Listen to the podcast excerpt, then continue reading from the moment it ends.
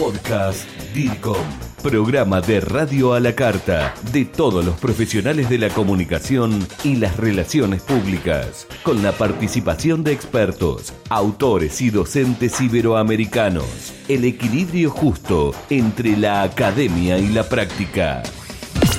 Bienvenidos al podcast DIRCOM y su segmento Desde Adentro, realizado por la Asociación de Comunicación Interna Ecuatoriana. Bienvenidos. Bienvenidos.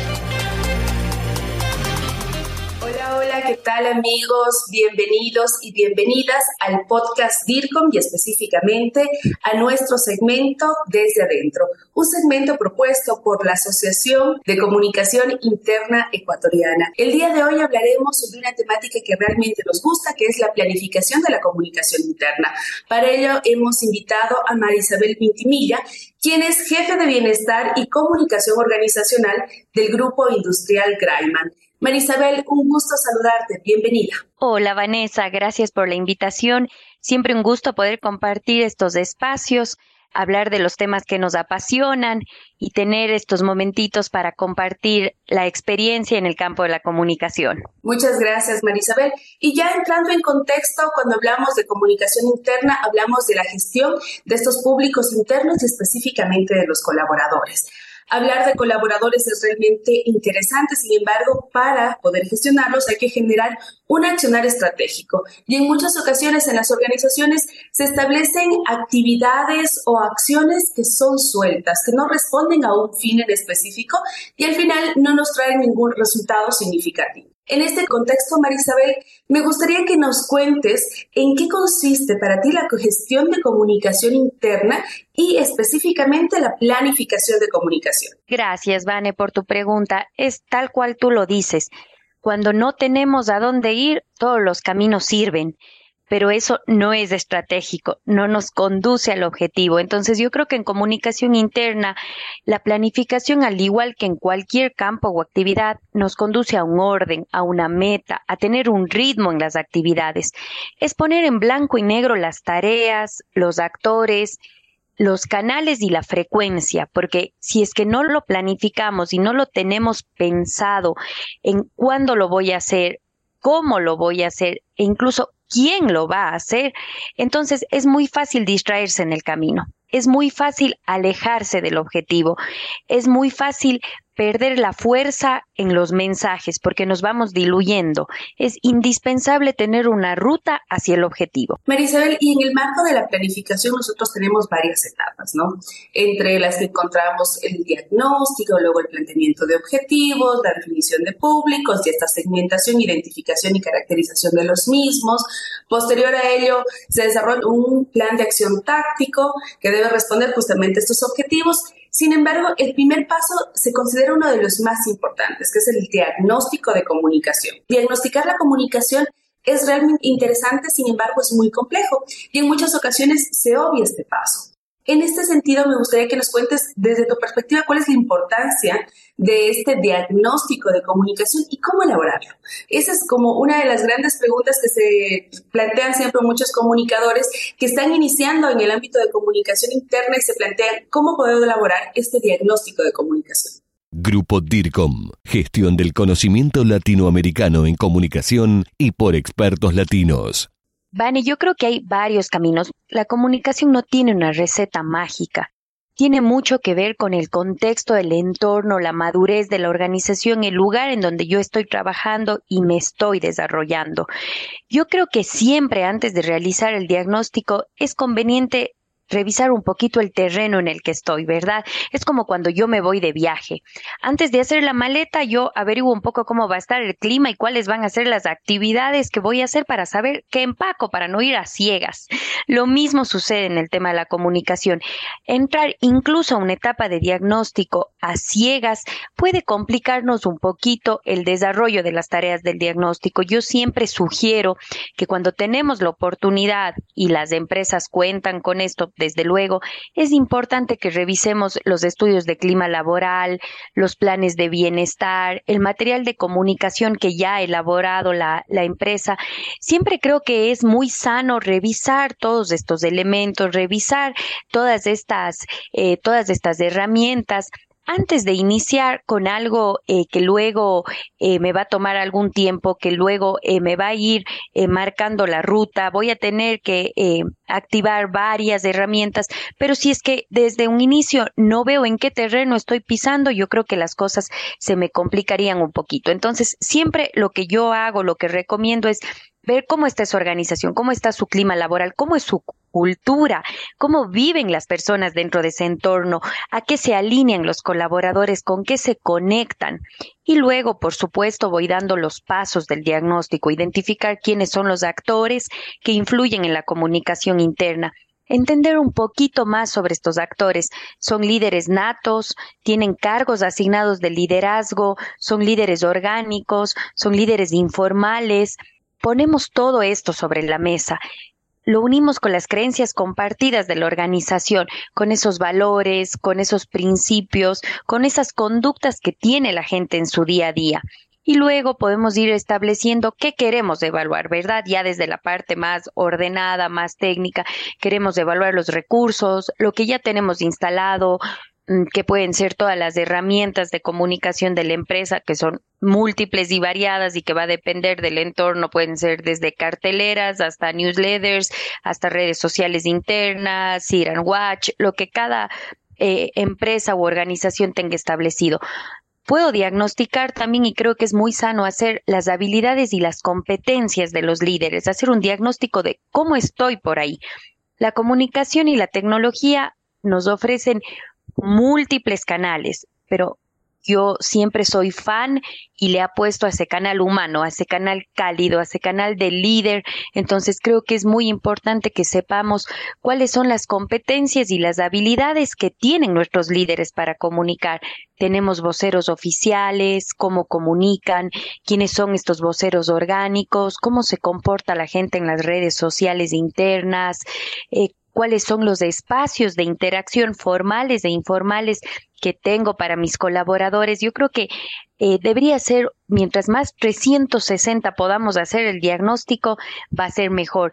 No nos eh, no quedarse en esa evaluación sencilla eh, del tema de voy a ver si las carteleras están funcionando, voy a ver si el correo electrónico me está funcionando, porque la comunicación es mucho más allá de eso, es mucho más humana, es mucho más sentida, es mucho más co-creada.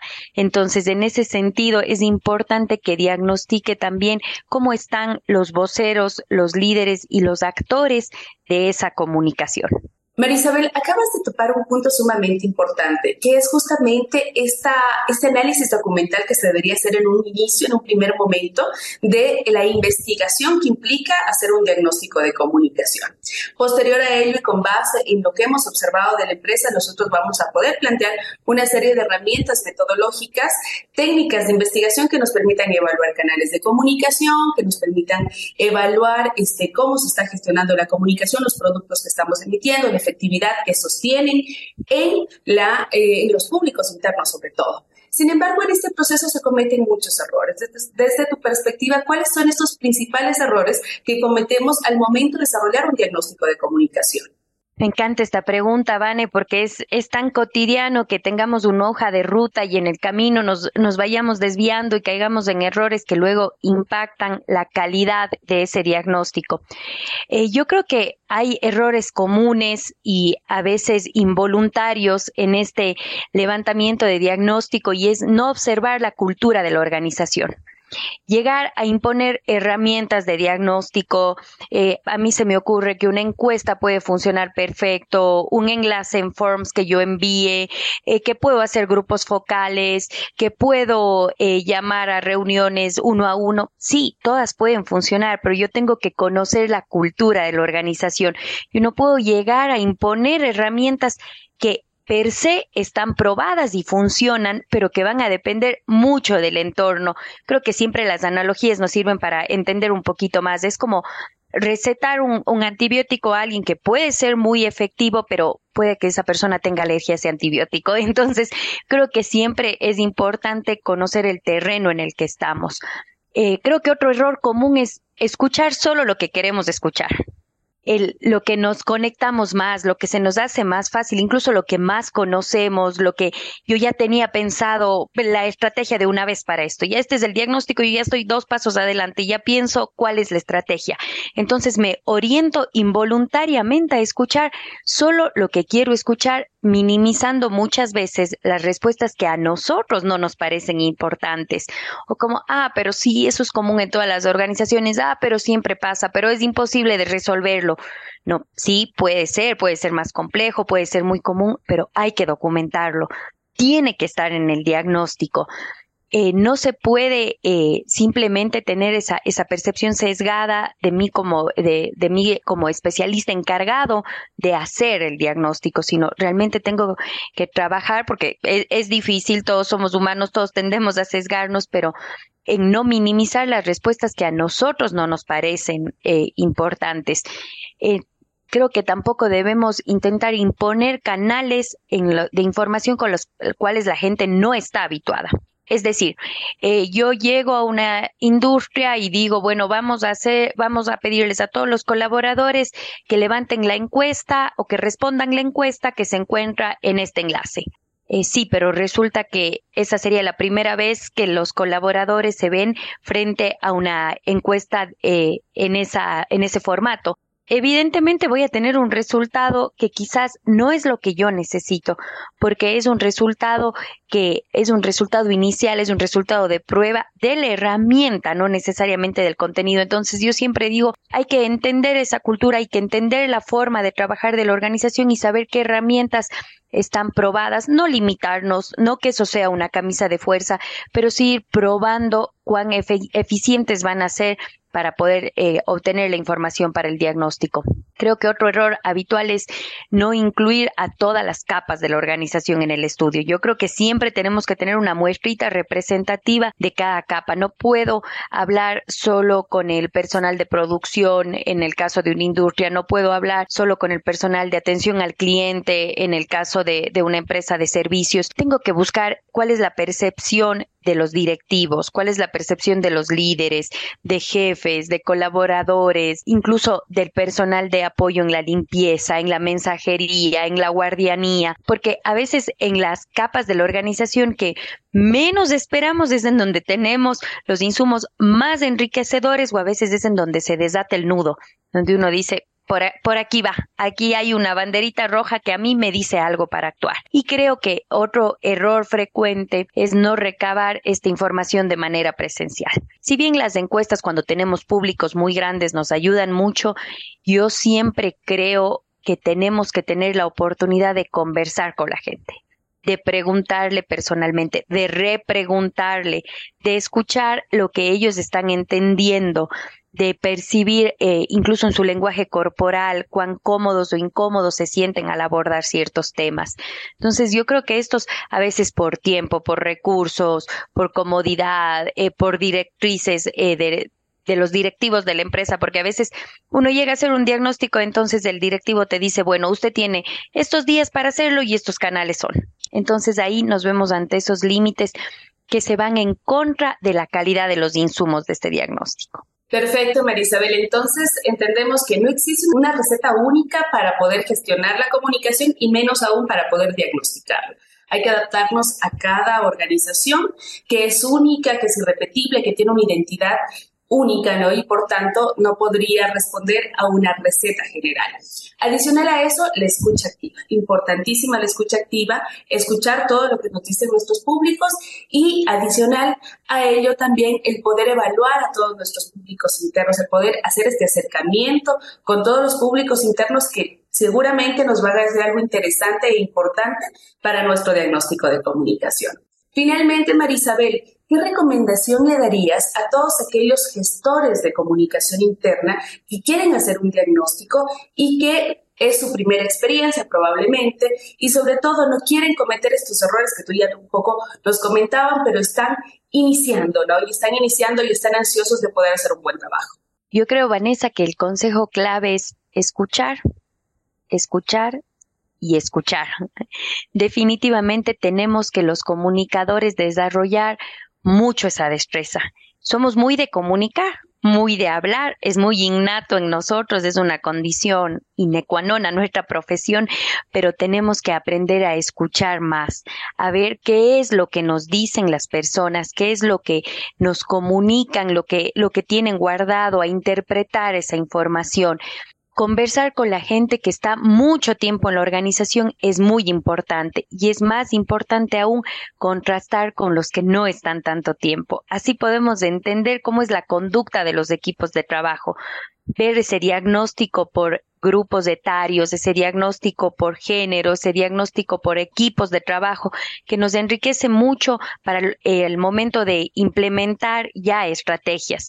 Conversar con los que siempre hablan, con los que naturalmente les gusta hablar, participar, eh, proponer y también buscarles a esas personas que nunca hablan, a esos actores silenciosos, a esas personas que les gusta, un, eh, que les cuesta un poquito más tener ese rol protagónico de hablar, de participar, pero que muchas veces tienen algo muy importante que decirnos.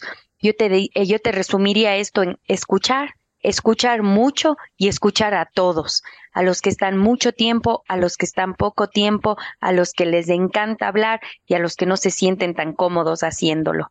Creo que eso nos ayuda eh, a tener una foto más clara, una radiografía que es esencial en ese diagnóstico en donde tienen que entrar varios actores, varias herramientas y varios canales. Muchas gracias, Marisabel, por habernos acompañado. Hoy hemos conversado acerca de planificación de la comunicación interna y específicamente del diagnóstico.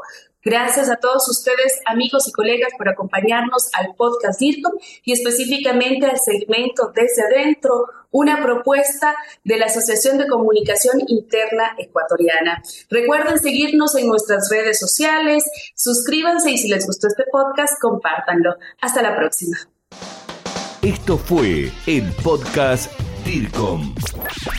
Y su segmento Desde Adentro. Pasión por la comunicación y la gestión. Grupo DIRCOM y la Asociación de Comunicación Interna Ecuatoriana.